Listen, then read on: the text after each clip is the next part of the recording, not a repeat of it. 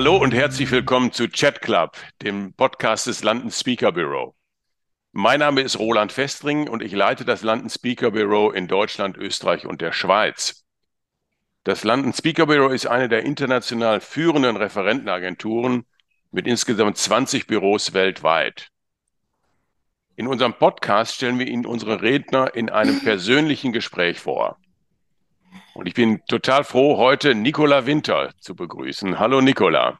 Ja, hallo Roland, danke für die Einladung. Ja, sehr, sehr gerne. Also Nicola Winter ist äh, Berufspilotin, um das mal ein bisschen bescheiden darzustellen. Und was mich besonders interessiert, weil Nicola sich zunächst mal bei der Lufthansa beworben hat, das hat aber aus äh, einem biologischen Grund nicht geklappt. Wann hast du dich zum ersten Mal gefreut, dass die Bewerbung bei der Lufthansa nichts geworden ist? Oh, schon sehr früh. Ähm, in dem Moment, als mich die Bundeswehr dann genommen hatte. Und das ist so eine Erfahrung, die ich ganz oft in meinem Leben machen durfte, dass ich erst sehr traurig war, weil etwas nicht geklappt hat. Und rückblickend war es wirklich das Beste, das Beste, was mir hätte passieren können. Und ich bin so dankbar dafür, dass so viele Dinge nicht geklappt haben, wie ich sie mir eingebildet habe, weil ich dann immer den besseren Weg gefunden habe. Das war, wenn die Lufthansa mich genommen hätte. Die Lufthansa hat mich nicht genommen, weil ich äh, nur 1,60 Meter groß bin. Und bis heute ist die das Größenanforderung bei der Lufthansa 1,65. Also wenn die mich genommen hätten, wäre ich nie auf die Idee gekommen, zur Bundeswehr zu gehen. Und da war jetzt die Fliegerei bei der Bundeswehr die, die viel schönere. Die Ausbildung ist die umfassendere. Ja, die Lufthansa-Piloten mögen es immer nicht, wenn ich sage, es ist die bessere. Natürlich meine ich auch, es ist die bessere. ähm, aber man lernt halt viel händisch fliegen und ich hatte dieses Erlebnis danach eben schon noch ein paar Mal. Aber was war denn tatsächlich der Grund? Also du hast gesagt, der, der Unterschied ist, liegt bei fünf Zentimetern äh, was ist der Grund jetzt für die fliegerischen Laien? Warum kannst du bei der äh, Bundeswehr Berufspilotin werden als kleinere Person als bei der Lufthansa? Was ist das für eine Vorgabe? Warum, warum äh, ist das eine sinnvolle ich habe Vorgabe? Keine Ahnung. Nein, nein, sie ist völlig sinnfrei. Ich habe das damals auch lange recherchiert. Also tatsächlich das körperliche Maß, das das Cockpit von so einer Boeing oder so einem Airbus erfordert, ist so ein Meter 56, Meter 57. Ja, weil irgendwann machen halt die Ingenieure mal Schluss. In dem, wie man, wie im Auto, dass man den Sitz verstellen kann, dass man die Pedale verstellen kann. Das geht aber schon auch noch für kleinere Menschen als für mich. Und man muss ja immer nur gerne an die asiatischen Länder zum Beispiel denken, die vielleicht eine andere Durchschnittsgröße haben als wir, wo natürlich auch asiatische Frauen zum Beispiel Flugzeug fliegen und äh, die Airlines darauf angewiesen sind, Nachwuchs zu haben. Die Lufthansa wurde mindestens schon einmal deswegen verklagt, ähm, hat sich immer außergerichtlich geeinigt, deswegen haben sie es bisher nicht ändern müssen. Und der einzige Grund, den ich mir erklären kann, ist, dass die möchten, dass ihre Piloten irgendwie stattlich wirken, ja, und nicht zehn Zentimeter kleiner sind als die Flugbegleiter, Flugbegleiterinnen. Also statt Kapitänin bist du dann Majorin geworden. Aber da kommen wir noch zu. Zunächst mal, wo kommt denn überhaupt die Leidenschaft fürs Fliegen her? Die hat sich ja schon relativ früh gezeigt. Und äh, wo kommt die her? Es ist eine Mischung aus verschiedenen Dingen. Das ist zum einen eine große Abenteuerlust und Neugierde. Also ich habe so mit 10, 11, 12 sehr gerne die Romane von so Flugpionieren aus den 1920er, 30er, 40er, die so um die Welt geflogen sind und das alles entdeckt haben. Dann ist es eine Faszination für die Technik und für so komplexe Maschinen. Das ist schon spannend, wenn so, man sowas beherrscht. Und dann ist es eine große Liebe dafür, im Flow zu sein. Ja, der, der Flow ist ja auch so ein neudeutsches Wort, aber es stimmt halt, wenn man wirklich ganz bei der Sache ist und genau richtig gefordert wird. Also ich bin weder unterfordert und gelangweilt noch überfordert und gestresst, sondern ganz bei der Sache. Keine E-Mails, keine Meetings, einfach über den Wolken schweben und meine Mission abarbeiten. Das ist ein richtig gutes Gefühl. Das hast du schon als Kind sozusagen aus der Literatur entwickelt und hast gesagt, die Neugierde äh, die ich immer schon hatte, die hat mich in diese Richtung gebracht. Ja, meine Familie hat auch eine große mh, hm, Liebe zur Technik und zur Fliegerei. Ähm, meine Oma ist in den 1940er Jahren, also als ich im Krieg auf der Wasserkuppe Segelflugzeuge geflogen, die war doch immer beinhart. Die gesagt, ja, ab und zu war Fliegeralarm, da mussten wir mal landen, aber danach ging es auch wieder weiter.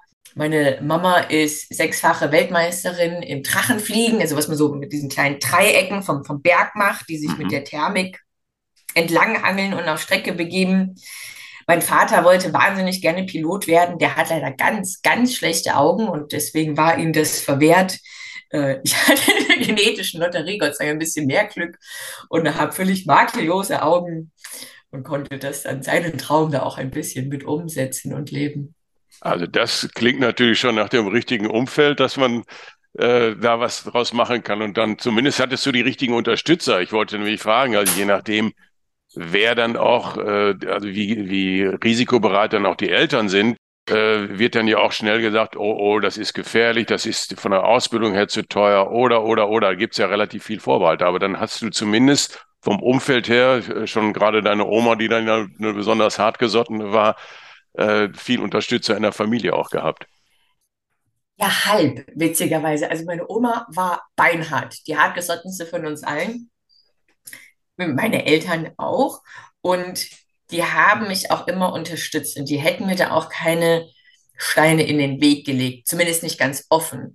Aber die haben schon deutlich, deutlich geschluckt, als ich gesagt habe, ich gehe jetzt zur Bundeswehr. Also wenn ich zur Lufthansa gegangen wäre, wäre das für sie einfacher zu verkraften gewesen oder sie hätten mich dann auch versucht, so gut es halt geht, mich irgendwie finanziell zu unterstützen.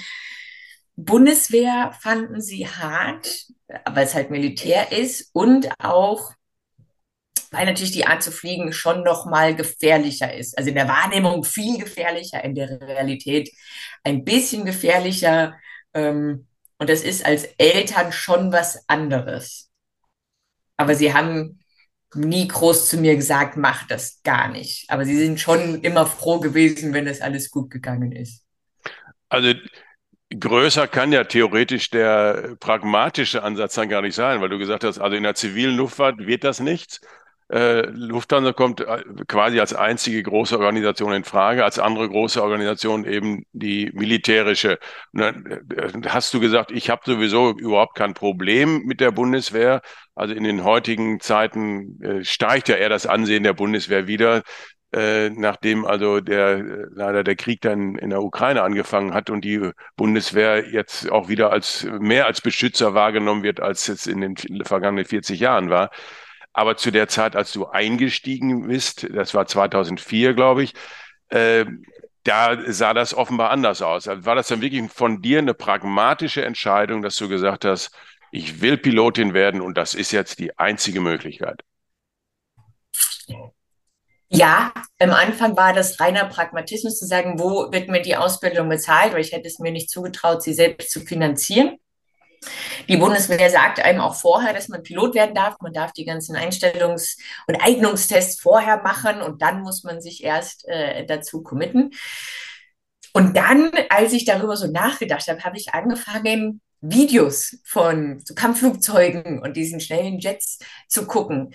Und ich glaube, ich bin der Meinung, dass es damals YouTube auch schon gab, weil es gab irgendwo eine Plattform, wo ich diese ganzen Videos gesehen habe auch, da gibt es ein ganz berühmtes Video von den Schweizern, die da in der Schweiz über die Berge zischen und links rum und rechts rum und über Kopf. Und dann fand ich das, und das muss ich einfach so sagen, so geil. Sie dachte, das ist eh die viel bessere Art zu fliegen.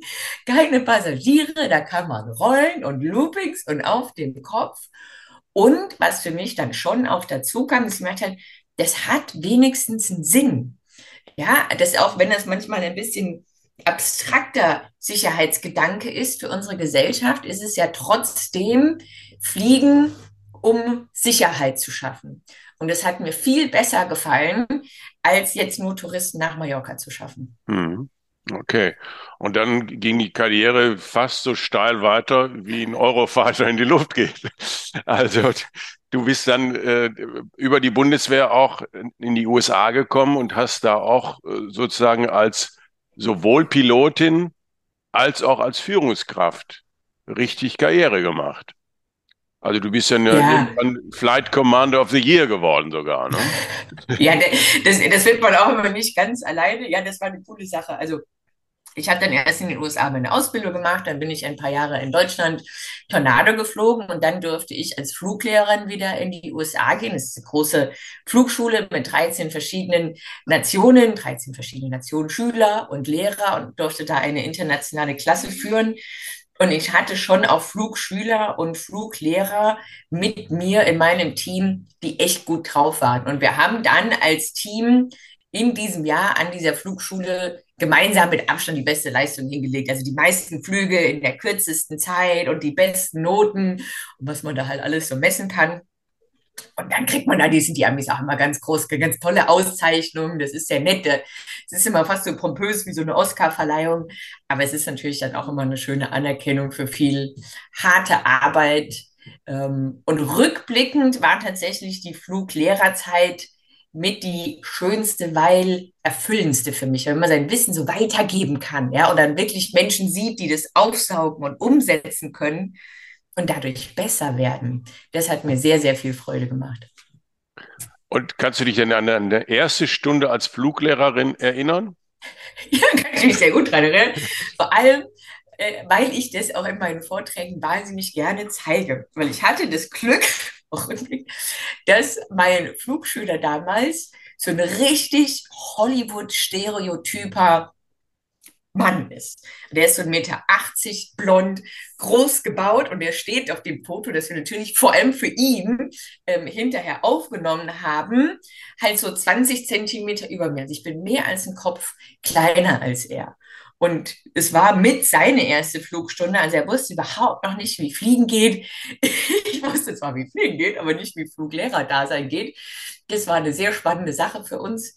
Vor allem, wenn man in diesem kleinen Schulungsflugzeug darf er vorne sitzen, so Tandem-Konfiguration. Ich sitze hinter ihm und muss so an ihm vorbeigucken, was passiert. Am Anfang ist man als Fluglehrer natürlich auch noch nervös. Wann greife ich ein, wann nicht? Geht es gut? Ah, jetzt habe ich nicht schnell genug eingegriffen. Ist mir vielleicht zu hart aufgesetzt. Also sehr spannend. Ähm, und hat aber dann sehr viel Freude gemacht, weil die Herausforderung ist auch dann nicht mehr gut zu fliegen. Das ist ja ganz einfach, was wir da machen. Aber für jeden Schüler individuell herauszufinden, was er oder sie jetzt braucht, um besser zu werden. Ja, muss ich mit dem, mit den meisten ganz sanft und empathisch reden. Es gibt auch ein paar, die brauchen immer mal wieder so ein bisschen ne, die, die, die Peitsche geschwungen, dass da ein bisschen Druck dahinter ist und mehr Stress ist besser ja, das hat mir viel Freude gemacht. Und jetzt, ich meine, das ist jetzt zehn Jahre später, sind viele von denen wirklich auch sehr gestandene Piloten mit vielen Flugstunden, selber als Fluglehrer und Waffenlehrer unterwegs. Und das macht sehr viel Freude, dazu zu gucken. Und ein anderer Aspekt in der Bundeswehr oder in der Armee überhaupt ist natürlich, äh, das ist ja nach wie vor eine sehr männerdominierte Welt. Und äh, ja. Er, ne? Also sehr und er. ja, wie war das für dich? Also wie, wie war das für dich, da anzukommen? Kann man überhaupt als Frau ankommen? Ich weiß nicht, wie die Prozentsätze heutzutage liegen, äh, wie viele Frauen, wie viele Männer äh, in, in den Armeen tätig sind und dann auch in Führungspositionen. Ich habe noch keinen Bereich gefunden, der so extrem männerdominiert ist wie jetzt die Militärfliegerei bei der Bundeswehr. Weil wir sind, also zwischen 2004 2003, äh, wo Ulrike Fitze angefangen hat, ich habe 2004 angefangen, bis jetzt 2023, hat die Bundeswehr insgesamt fünf Frauen zu Kampfflugzeugpilotinnen ausgebildet. Und in der Zeit halt äh, 200, 300 Männer. Und vorher gab es schon Männer, also wir sind da irgendwie im Promillebereich unterwegs. Die Luftwaffe insgesamt hat inzwischen, ich denke, so um die 15 Prozent Frauen, wahrscheinlich so langsam bald 20. Alle anderen Luftwaffen, auf die man so trifft, also wir sind da mit der britischen Luftwaffe geflogen, mit den Dänen, mit den Holländern, mit den Amerikanern sowieso, haben viel, viel mehr Frauen. Also das war das Schöne für mich. In der Ausbildung hatte ich auch weibliche Fluglehrerinnen, weibliche Chefs. Und dann merkt man ganz schnell, Frauen können gute Piloten sein, auch schlechte. Männer können gute Piloten sein, auch schlechte. Tatsächlich ist das Geschlecht da völlig irrelevant. Und ich bin da sehr schnell, sehr gut angekommen. Man muss da halt seine Leistung bringen. ich bin relativ extrovertiert. Ich hatte, ich habe das immer ein bisschen kompensiert mit einer zu großen Klappe. Das ist mit Anfang 20. Gibt es das bei der Bundeswehr eine zu große Klappe? Ja, ja, weil die anderen haben ja auch alle Egos und schießen dann dagegen. Und ähm, man darf schon im Verhältnis zu seinem Können dumm daherreden. Ähm, das heißt, am Anfang sollte man das noch nicht so übertreiben. Wenn man es dann richtig kann, dann muss man es auch nicht mehr. Aber die, die individuellen Fähigkeiten und auch Ticks, die man so hat, stehen dann natürlich völlig im Vordergrund. Ja, es ist wie in der Schule. Irgendeiner ist dann bald mal wieder der Klassenclown, einer oder eine ist dann halt der Klugscheißer. Dann hat man immer den Überflieger, ja auch den wortwörtlichen Überflieger. Ähm, und ich hatte da überhaupt gar keine Probleme. Das wird dann im Lauf der Karriere immer nur von außen an einen herangetragen. Also Menschen, die mit der Materie nichts zu tun haben, die wundern sich dann immer noch oder kommentieren das oder. Ne?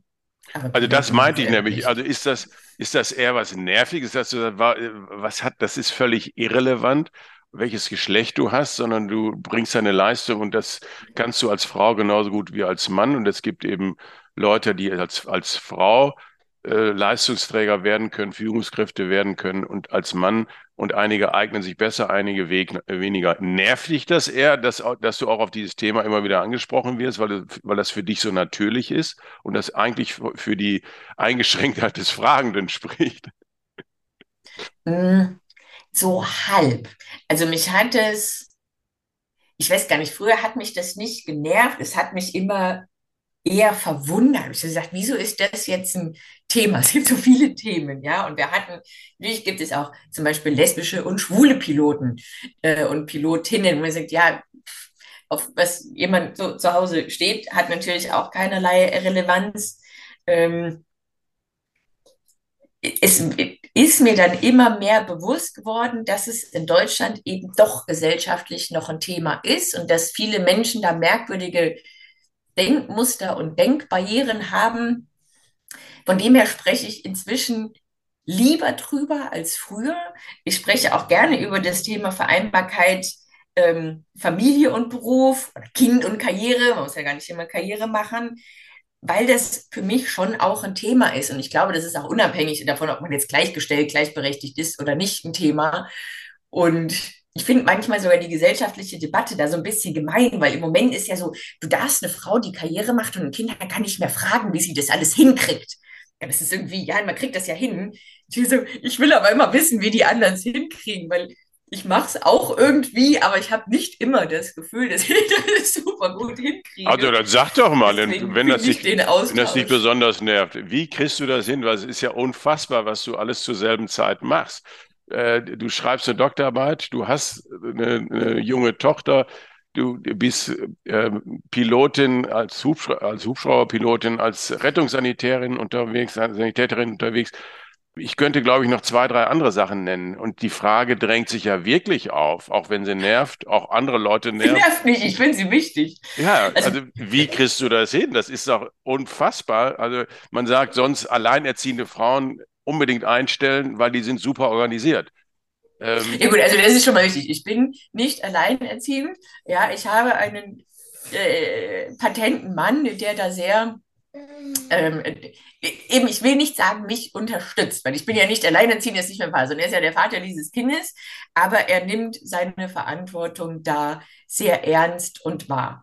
Ich, also zum Entschuldigung, einen um das klarzustellen, ich wollte jetzt nicht dir unterstellen, dass du alleinerziehende Mutter bist, sondern ich sage einfach nur, das ist so, ein, so, eine Plattitüde, dass man sagt, die sind äh, super organisiert, aber eine gewisse, ein gewisser Grad an Organisationsfähigkeit musst du natürlich auch mitbringen. Und die Zuhörer haben es auch schon gehört, dass deine Tochter, der es heute leider nicht ganz so gut geht, ist auch im Hintergrund dabei und lauscht, was die Mutter zu sagen hat. Das, deshalb also ja, besonders vorsichtig bei der Wortwahl jetzt.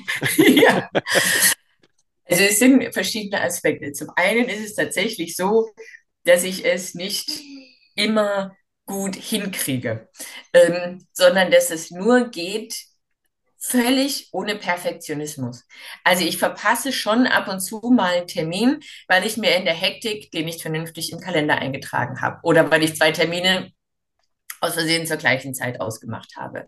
Ähm, und dann ist das System schon auf Kante genäht, eben wenn dann, wenn sie krank ist, wenn die Kita zu hat, dann explodiert der Tag. Da gibt es überhaupt kein, kein Halten mehr. Außerdem gehe ich das schon mit sehr viel Verstand und Bewusstsein an. Also ich habe ganz bewusst erst in meinen 30ern, sage ich mal, ein Kind gekriegt, weil es für mich viel einfacher war, die erste Karriere mal zu machen und mein eigenes Ding und mich sozusagen selbst zu verwirklichen und anzukommen, bevor ich so eine massive Verantwortung für jemand anders übernehme. Außerdem hilft es, wenn man ein bisschen mehr Geld zur Verfügung hat. Natürlich geht es auch immer ohne, aber es wird einfacher. Ähm, dann sind wir extra in die Nähe meiner Eltern wiedergezogen, die mich massiv unterstützen. Also ich habe da ein ganz großes Unterstützungsnetzwerk und ohne die würde es auch überhaupt nicht so gehen, wie es geht. Natürlich geht es auch anders. Ähm, und das hilft. Aber das Wichtigste ist der völlig fehlende Perfektionismus und das Akzeptieren des eigenen Chaos. Aber fehlender Perfektionismus, das ist ja für viele ein ganz wichtiges Stichwort, äh, äh, weil es gibt ja so einen Hang zum Perfektionismus und da gibt es natürlich auch sehr, also graduelle Unterschiede. Was, wo fängt der Perfektionismus an?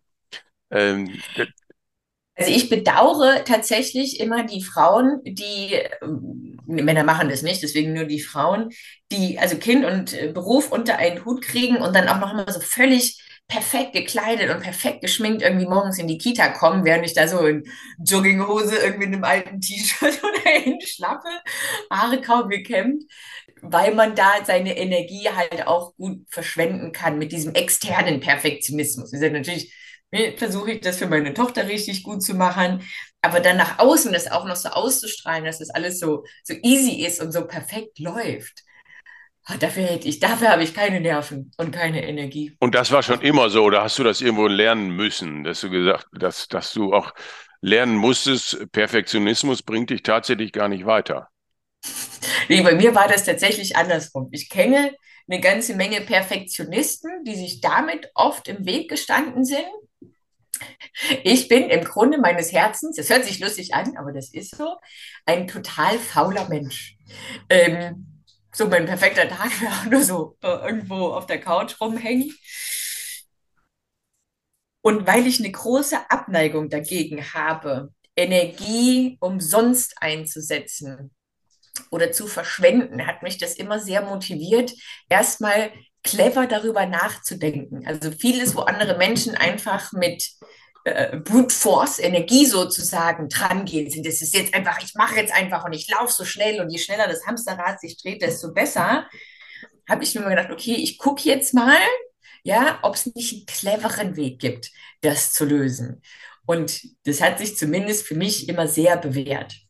In den USA war das zum Beispiel so, dass einmal im Monat oder so mussten die Ehefrauen der Piloten da ein Abendessen ausrichten oder es wurde halt was verkauft, ja, damit man dann wieder Geld einsammelt für irgendeinen guten Zweck. Da haben die sich alle immer stundenlang neben Beruf und Kind in die Küche gestellt, um irgendwelche tollen Gerichte zu zaubern. War mir immer viel zu blöd. Ich bin wirklich in den Supermarkt gegangen, habe da einen schönen Kartoffelsalat gekauft und wie im Film habe ich den in meine eigene Schüssel bisschen rumgemixt, ja, ein eigenes Schildchen dazu getan und habe das dann als mein eigenes verkauft, ähm, weil das halt einfach die clevere Lösung war mhm. für dieses Problem. Und auch jetzt machen die in der Kita, die machen immer noch so einen Kuchenverkauf, um Geld zu sammeln. Da kaufe ich den auch bei Aldi. Jetzt, jetzt wissen es alle, aber nicht ja. alle Kita-Leute hören sich natürlich unseren Podcast an. Also bei der Astronautenausbildung lernt man ja offenbar dann auch in den ganz unterschiedlichen Disziplinen äh, sich auszukennen. Und äh, dann in der Prüfung werden Dinge, werden relativ komplexe Dinge abgefragt und auch in ziemlich kurzer Zeit. Das habe ich so verstanden. Aber vielleicht sagst du auch noch mal was dazu, wie die, wie die Ausbildung und wie die Prüfung dann eigentlich läuft und worauf es ankommt, dann möglichst gut und erfolgreich die Prüfung zu bestehen. Ja, es ist tatsächlich, wurden im ersten Schritt der, der Auswahl, also die Auswahl kommt ja nun zuerst, ähm, sehr viele verschiedene Dinge abgefragt. Es wurde Englisch abgefragt, es wurde Mathematik abgefragt, äh, drei räumliches Vorstellungsvermögen, Konzentrationsvermögen, ähm, Hand-Auge-Koordination, also mit Joystick irgendwas bedienen. Und da wurde uns auch gesagt, es kommt nicht darauf an, dass man eine Inselbegabung in einem hat und da richtig gut drin ist, sondern dass man in allen Bereichen vernünftig aufgestellt ist. Weil der Job eines Astronauten ist extrem vielfältig.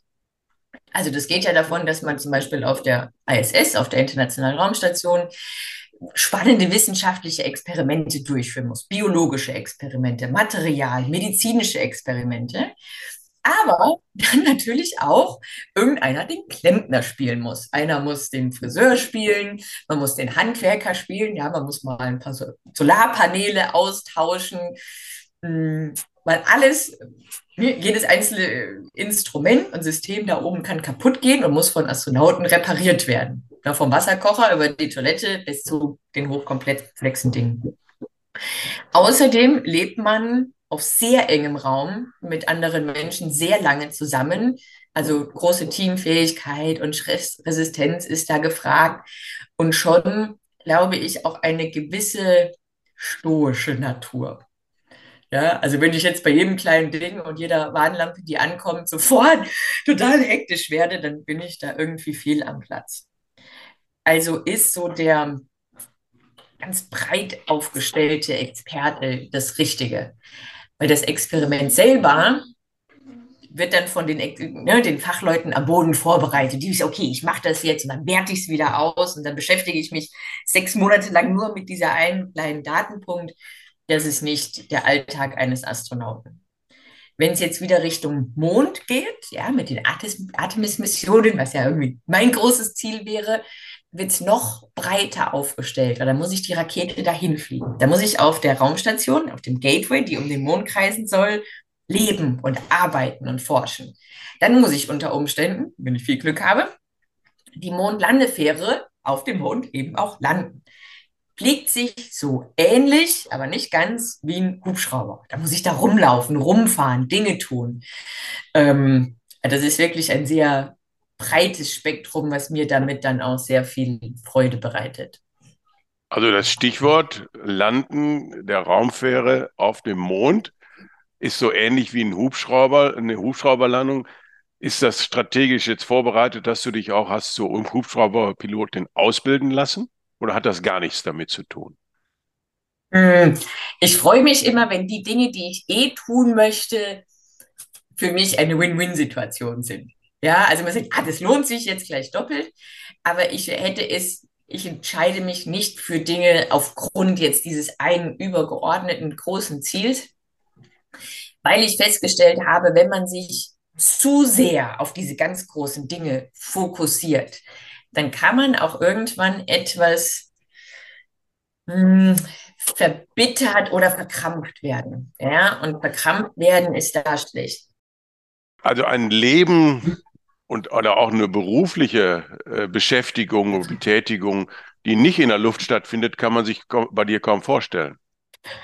Doch tatsächlich ist mein großes Ziel oder meine Leidenschaft nicht prinzipiell das in der Luft sein, sondern in diese Abenteuerlust, Neugierde, viel Neugierde, Pioniergeist und die andere große Aspekt ist viel Menschen helfen. Deswegen bin ich auch Rettungssanitäterin geworden. Es ist dann auch nicht in der Luft. Es macht immer Spaß, wenn man mit Blaulicht ein bisschen rumdüsen darf. also ein bisschen Action. Ähm, und es hat auch wieder so eine spontane Flow-Komponente, weil ich weiß ja vorher nicht, was, was passiert. Man kriegt irgendwie ein Einsatzstichwort und kann sich darauf vorbereiten. Das hat manchmal was mit der Realität zu tun, aber nicht immer. Ich bin aber auch sehr, sehr gerne jetzt äh, als Dozentin für Notfall- und Krisenmanagement unterwegs, weil es diese zwei anderen Dinge für mich vereint. Zum einen junge Studenten, die man ausbilden kann und besser machen kann, die hinterher auch dann eine ganz praktische Tätigkeit haben als Krisenmanager und insgesamt mich mit diesem Forschungskomplex Notfall- und Krisenmanagement zu beschäftigen, der halt auch wieder so direkt das Leben von Menschen in Notlagen verbessern kann. Ja, da geht es ja darum, wie könnte man besser kommunizieren bei einer großen Schadenslage wie einem, einer Flugkatastrophe. Also das wollte ich gerade sagen. Ähm, also wie bildet man jemanden zum Krisenmanager aus und wo kommt das dann schlussendlich an, wenn diejenigen Leute, die du jetzt auch äh, gerade erwähnt hast, die die Entscheidung treffen, also äh, zum Beispiel Lokalpolitiker, äh, die, die in so einem Krisenfall die wesentliche Entscheidung treffen, möglicherweise diese Ausbildung gar nicht hatten und dann aber mit Profis zu tun haben, die genau vom, ob die jetzt beim Technischen Hilfswerk oder wo auch immer sind, die sagen, wir sollten das so und so machen und der Politiker entscheidet anders. Also wie weit geht da die Beratung auch jetzt deinerseits und deiner Kollegen äh, Richtung Krisenmanagement, Richtung den Entscheidungsträgern ganz oben? Es sind verschiedene Aspekte. Man kann jemanden die meisten von uns sehr gut zu einem guten Krisenmanager ausbilden. Das ist so ein Set an, an Hard Skills und Soft Skills. Also ich muss schon ein paar Dinge wissen, wie vernünftiger Ablauf in einem Krisenfall ist. Wie baue ich sinnvollerweise einen Krisenstab auf? Was habe ich da für Kommunikationen oder für Funktionen? Ähm, und ich sollte schon ein bisschen wissen, wie eine Feuerwehr funktioniert, ein technisches Hilfswerk, ein, ein Stromnetz, also so ein paar, je nachdem, ne, ob ich jetzt einen Stromausfall habe oder eine Flugkatastrophe paar Fakten, ein bisschen physikalisches Wissen schadet nicht.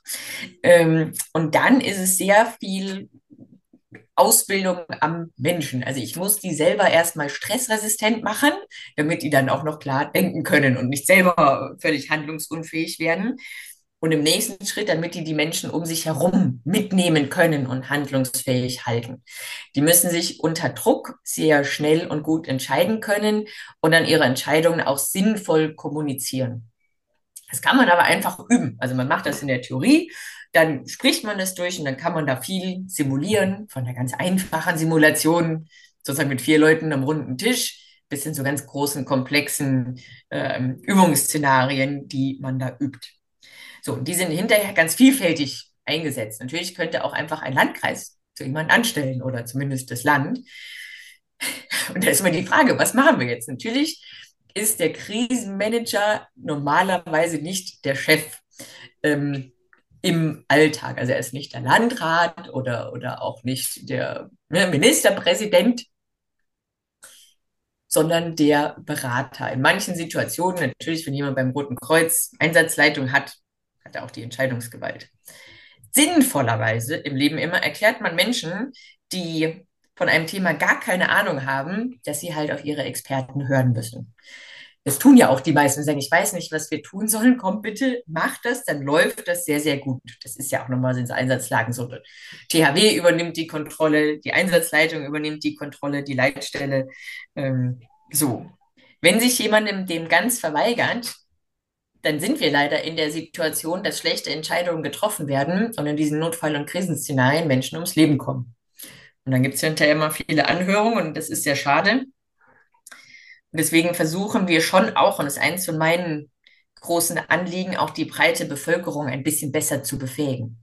Auch so Ersthelfer. Ja, wenn du, es kann ja niemand von uns was dafür. Du sitzt ganz entspannt im Zug und dann hat dieser Zug ja, einen Unfall oder es gibt eine Kollision und plötzlich findest du dich selber leicht verletzt in einer Situation mit um dich herum 20 schwer verletzten Menschen wieder ist auch die Frage, was mache ich denn jetzt und wie kann ich noch ruhig bleiben? Und das sind aber tatsächlich auch Dinge, die du vermitteln kannst in den, in den Seminaren oder dann als Dozentin an der Hochschule.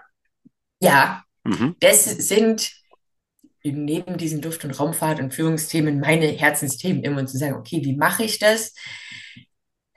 weil wir nicht, nicht jeder von uns ständig eine Krise hat oder in so eine Notfallsituation gerät. Aber wenn wir in so eine Situation geraten, ist es enorm wichtig und hilfreich, gut zu reagieren ne, im privaten Umfeld, aber auch als, als Firma und als Business, wo es fast ein bisschen mehr vorprogrammiert ist, dass es entweder durch externe Faktoren oder auch mal hausgemacht auch mal eine saubere Krise gibt, da geht es ja vielleicht nicht immer um Leben und Tod, was es ja schon mal viel einfacher und entspannter macht. Und zu sagen, okay, was mache ich denn jetzt? Ja, und wir hatten jetzt eine Krise nach der anderen. Da meinen manche Menschen auch, ja Gott, das nächste, das kriegen wir jetzt auch noch hin. Und dann bricht doch wieder Stress aus, der nicht ausbrechen müsste. Und es ist gar nicht so schwierig, damit vernünftig zurechtzukommen. Ich sag mal, natürlich kann man in einer Keynote nur mal ein paar Impulse setzen, ja, in einem Workshop oder ein bisschen längeren äh, Format kann man da schon, schon tiefer einsteigen. Das Wichtigste ist zu erkennen, dass wir nicht dafür gemacht sind, in solchen Situationen zu funktionieren, ja, sondern wir sind als Menschen mit unserem Gehirn und unserer Physiologie dafür gemacht, so in so einem Steinzeitszenario zu überleben. Ja, also der Löwe, der uns anspringt, mit dem kommen wir klar. Für den haben wir intuitiv eine Reaktion, sagen, okay, ich muss äh, kämpfen, ich muss flüchten, ich muss mich totstellen, läuft. Und das Gehirn, das Unterbewusstsein übernimmt da ein bisschen die Kontrolle, weil es sagt, das guter Mensch, das kannst du jetzt kreativ nicht lösen. Ich laufe schon mal für dich weg, während du noch über die Situation nachdenkst.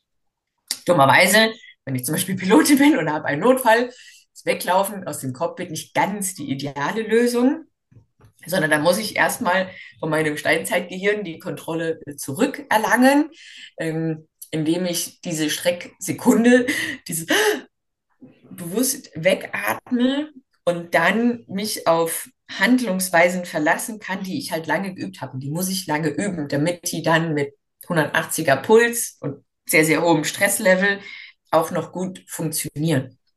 Die gute Nachricht ist, wenn ich das vernünftig übe, dann funktioniert es auch in so einer Krisensituation. Und wenn ich jetzt zum Beispiel äh, als Privatperson unterwegs wäre und äh, wäre dummerweise überraschend in so ein Zugunglück involviert, dann wäre das auch das, was ich machen würde. Ich würde als erstes mal gar nichts machen. Das ist okay. Bin ich selber okay? Dann schaut man sich mal um, dann verschafft man sich einen Überblick vernünftig, analysiert einmal, was ist jetzt meine Situation? Was ist mein Problem? Was sind meine Ressourcen? Was habe ich für Optionen?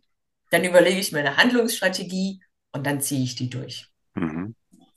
So, das ist ein, ein großes Vortragsthema von dir, äh, weil du bist eben nicht nur in der, in der Luft unterwegs, wie ich es gerade suggeriert habe, sondern, wie du jetzt äh, selber korrigiert hast, sehr häufig auch sowohl als Vortragsrednerin als auch als Dozentin. Also natürlich ist es so, dass eben das Krisen- und Notfallmanagement ein großes Anliegen von mir ist. Das andere große Thema ist gute Führung, weil ich das bei der Bundeswehr auch so explizit lernen durfte. Und natürlich habe ich da auch viel gute, genauso wie viel schlechte Führung erfahren, die ja immer zählt und nur wie im Brennglas halt zum Vorschein kommt, wenn irgendwo eine, eine Krise da ist. Und da geht es darum, wie kann ich als Mensch vor der Krise gut führen? Wie sehe ich meine Mitarbeiter? Wie kann ich die wirklich vernünftig wahrnehmen? Wie habe ich ein gutes, positives Menschenbild? Und selbst wenn ich sage, oh, ich bin jetzt nicht der größte Menschenfreund, ist es trotzdem immer gutes Business, seine Mitarbeiter gut zu führen und zu motivieren, damit die richtig Leistung bringen können. Jetzt bin ich als Führungskraft Enabler. Ich muss ja dafür sorgen, dass das Team gemeinsam nach oben kommt. Was mir dann sehr, sehr wichtig ist, was nie gelehrt wird, ja, es gibt viele Führungskräfte-Seminare, ist ein gutes Teammitglied zu sein. Teamship. Es gibt auch diesen Begriff Teamship ja schon nicht, obwohl der mir sehr wichtig ist. Denn wie können wir denn im Team gut miteinander umgehen? Ja, ich mache einen guten Job für den anderen, weil ich versprochen habe, dann und dann diese Leistung zu erbringen und der andere auf mich wartet und von mir abhängig ist. Deswegen tue ich das, nicht weil meine Chefin das jetzt gerade möchte. Und da wirklich füreinander da zu sein und sich auch gegenseitig zu sehen und als Menschen wahrzunehmen und gemeinsam an einem Projekt und einer Vision zu arbeiten, macht vor allem sehr, sehr viel Spaß. Man kann da aber auch gezielt hinkommen und deswegen rede ich da sehr gerne drüber. Und dann eben zu sagen, wie gehe ich denn dann mit meinem Team um, wenn es wirklich drauf ankommt? Wie können wir gemeinsam gute Entscheidungen treffen? Wie kommuniziere ich die? wie finde ich eine gute Vision, ja, und wie fühlen sich dann, dann alle wohl.